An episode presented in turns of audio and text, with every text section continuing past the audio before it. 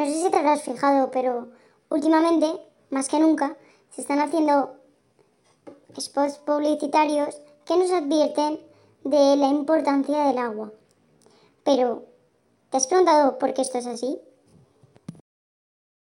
Pues por básicamente dos cosas.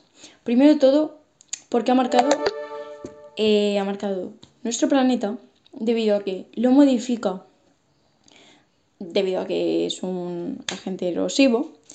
¿Por qué? Pues, ¿Cómo sabemos que es un agente erosivo? Porque, por ejemplo, el agua cuando cae y erosiona, cuando por ejemplo llueve, se forma un riachuelo. Y ese riachuelo cuando se seca, cuando deja de llover y el agua se evapora, deja, eh, deja marca, deja como lo que va siendo un mini cauce. Entonces lo que ha hecho ha sido erosionar y modificar el relieve. Y por otra parte encontramos que el, eh, por parte del planeta el clima también se ve influenciado por el agua. ¿Por qué? Porque el agua tiene una función termorreguladora. Pero es que además ha marcado nuestra vida. ¿Y por qué marca la vida de los seres vivos? Primero de todo, porque los seres vivos estamos formados entre un 50 y un 95% eh, de agua. ¿Y de qué depende esta cantidad de agua? Pues depende de tres factores. Primero, la edad. La edad. ¿Por qué depende la edad? Porque nosotros, eh, cuando más mayores somos, pues tenemos menos agua. O sea que cuando más jóvenes, más agua. ¿Y, porque, ¿Y cómo podemos saber esto? Porque, o sea, ¿cómo nos podemos acordar? Pues muy fácil. ¿Qué pasa cuando eres mayor? Que le empiezan a salir arruguitas. ¿Y las arruguitas a qué nos recuerdan? A una pasa, ¿no? Lo que va siendo una uva deshidratada por, porque, porque se va poniendo mala, ¿no? Porque también la han deshidratado, pero la deshidratación es la pérdida de agua y es lo que da forma que esté como así arrugadita, igual que cuando somos mayores, pues estamos como más deshidratados. Por eso también la importancia de beber agua. Eh, luego encontramos que dependiendo del tipo de especie, también las especies tendrán mayor cantidad de agua o menor. ¿Cuáles tienen una cantidad de agua elevada? Pues sobre todo aquellas que son acuáticas. Y luego encontramos que también depende de esta cantidad, dependiendo del tejido u órgano eh, que nos situemos, eh, o sea, que vayamos a observar del ser. ¿Por qué? Porque el agua tiene una alta actividad bioquímica. Bueno, pues esto por una parte, porque todos hemos dicho que todos los vivos están compuestos entre un 50 y un 95% de agua. Pero es que además, es que el agua se desarrolló y evolucionó, el agua, la vida, perdón, se desarrolló y evolucionó en el agua. Por lo tanto, es esencial. ¿Y cuál es la estructura del agua? Pues bien, la estructura del agua, H2O, está formada por dos átomos de hidrógeno unidos por un enlace covalente a un átomo de oxígeno. ¿Qué pasa? Que ambas moléculas, o sea, el agua en sí es neutra, pero tiene un carácter dipolar. ¿Y por qué es esto? Porque el enlace covalente encontramos que el oxígeno eh, bueno, el enlace covalente es aquel en el que los átomos comparten electrones. ¿Y qué pasa? Que el oxígeno es más electronegativo que el hidrógeno. Y lo que hace es que, como es más electronegativo, eh, atrae, desplaza esos electrones hacia él, esos electrones compartidos. Entonces, si desplaza los electrones compartidos hacia él, va a crear una zona eléctricamente negativa y la otra va a quedarse eléctricamente positivo. Con lo cual, eh, este, esta densidad eléctrica, este desplazamiento, es lo que provoca eh, un momento dipolar o un carácter, o sea, lo, que, lo mismo un carácter dipolar, que le otorga una asimetría eléctrica. O sea, que una parte sea negativa tenga carga negativa y la otra quede como con carga positiva. Eh, luego tenemos que tener en cuenta que una molécula, que lo que habíamos dicho que es una molécula, es dos átomos de hidrógeno más un oxígeno, o sea, H2O, ¿cómo se une a otras moléculas de agua? Pues se une por puentes de hidrógeno.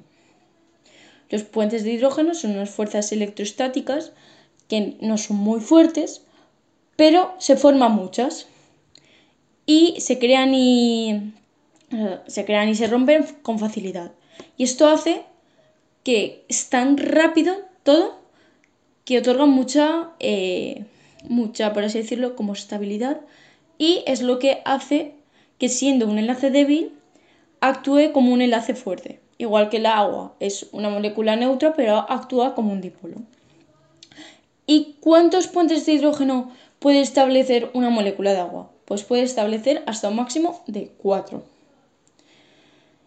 ¿Qué más? ¿Qué más? Vale, pues luego encontramos que los puentes de hidrógeno son los responsables de que haya una elevada fuerza de cohesión. Y esta elevada fuerza, bueno, la fuerza de cohesión es la interacción entre las moléculas de agua. Y esta elevada fuerza de cohesión lleva a dos cosas. Primero de todo, una elevada tensión superficial. ¿Qué es la tensión superficial? Pues la tensión superficial es la que explica la primera característica del agua. El agua forma una fina película superficial. ¿Qué es esto? Pues que cuando nosotros vemos a un zapatero, o sea, el bichito este que anda por el agua, andar por el agua, decimos, ostras, ¿cómo es posible? Pero si es, no puede ser. Pues sí, sí que puede ser, porque primero de todo lo vemos. Pero es que eh, tiene una explicación biológica, ¿vale? Bueno, primero tenemos que tener en cuenta que la tensión superficial es la contracción de la superficie de, de los líquidos en contacto con otro material. ¿Y por qué es esto? Pues porque nosotros tenemos el agüita, que tiene pues eso, la superficie, que es lo que está en contacto con el aire por la parte de arriba y por abajo encontramos el agua, ¿no? Pues eh, el agua, en el interior del agua, las moléculas de agua, ¿qué hacen? Pues se atraen, se atraen y tienen una elevada fuerza de cohesión, como estábamos diciendo. ¿Por qué? Por los puentes de hidrógeno. Pero esta atracción es en todas las direcciones, lo que hace que se contrarrestre. Por ejemplo, si a mí me estiran de la derecha muy fuerte, pero es que por la izquierda también me estiran muy fuerte, al final la suma de un vector, o sea, la suma vectorial de ambos va a ser cero. Yo voy a estar en medio porque la fuerza de ambos es igual. Pero, eh, bueno, entonces la fuerza de cohesión es cero. Pero ¿qué pasa con las moléculas que están justo, justo ahí en el borde, en la superficie?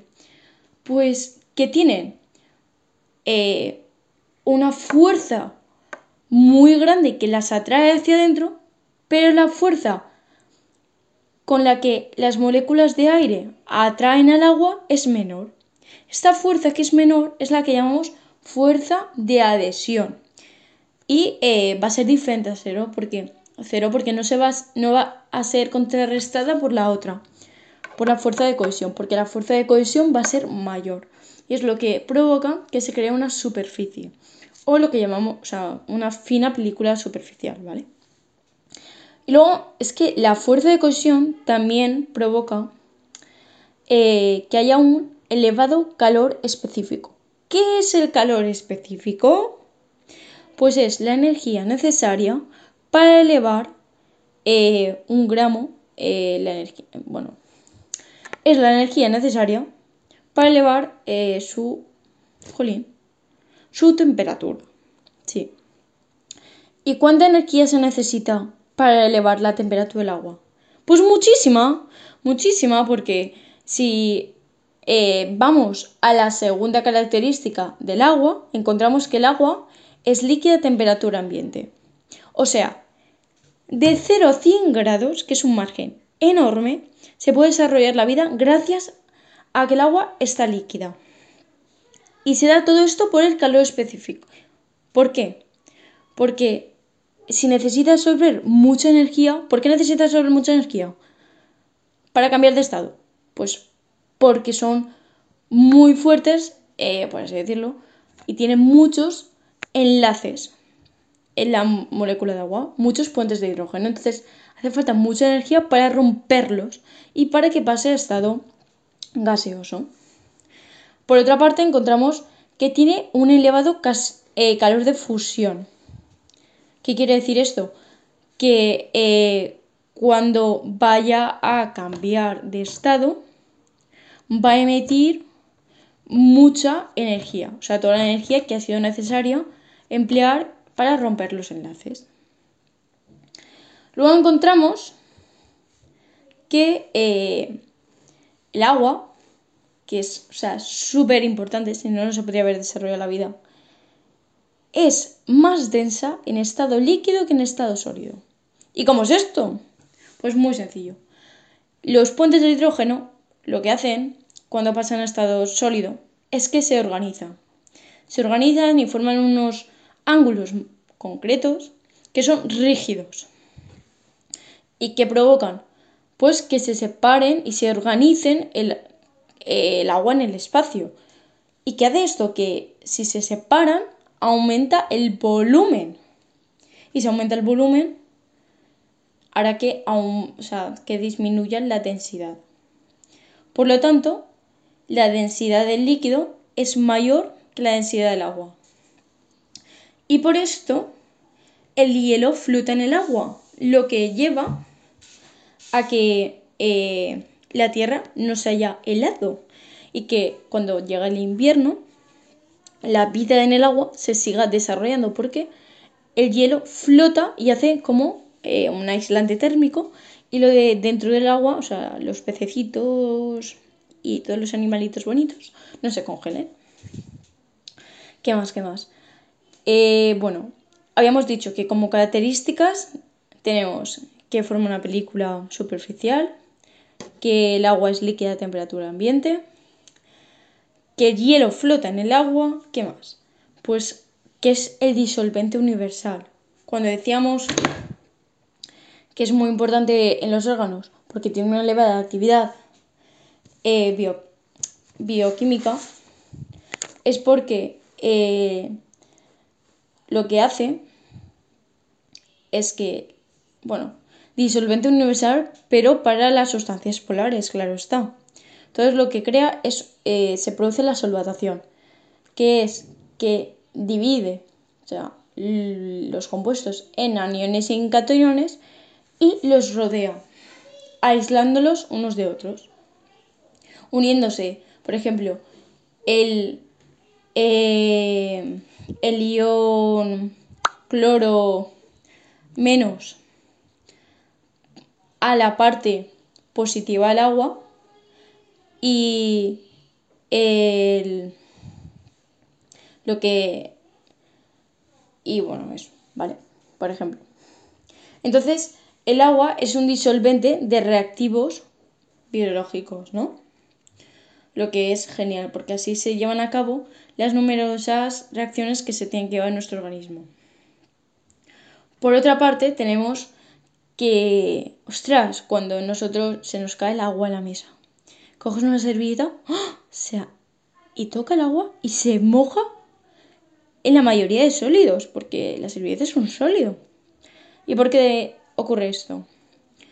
Porque los dipolos, las moléculas dipolares, o sea, que tienen polos, se unen a las moléculas, eh, o sea, la, los dipolos del agua hacen posible la unión con moléculas dipolares de los sólidos, lo que hace que aumente la adhesión, que es lo que habíamos explicado, que era eh, la eh, fuerza que se establece entre la superficie, por ejemplo, la superficie, las moléculas de la superficie del agua con las del aire, aumenta y disminuye la de cohesión.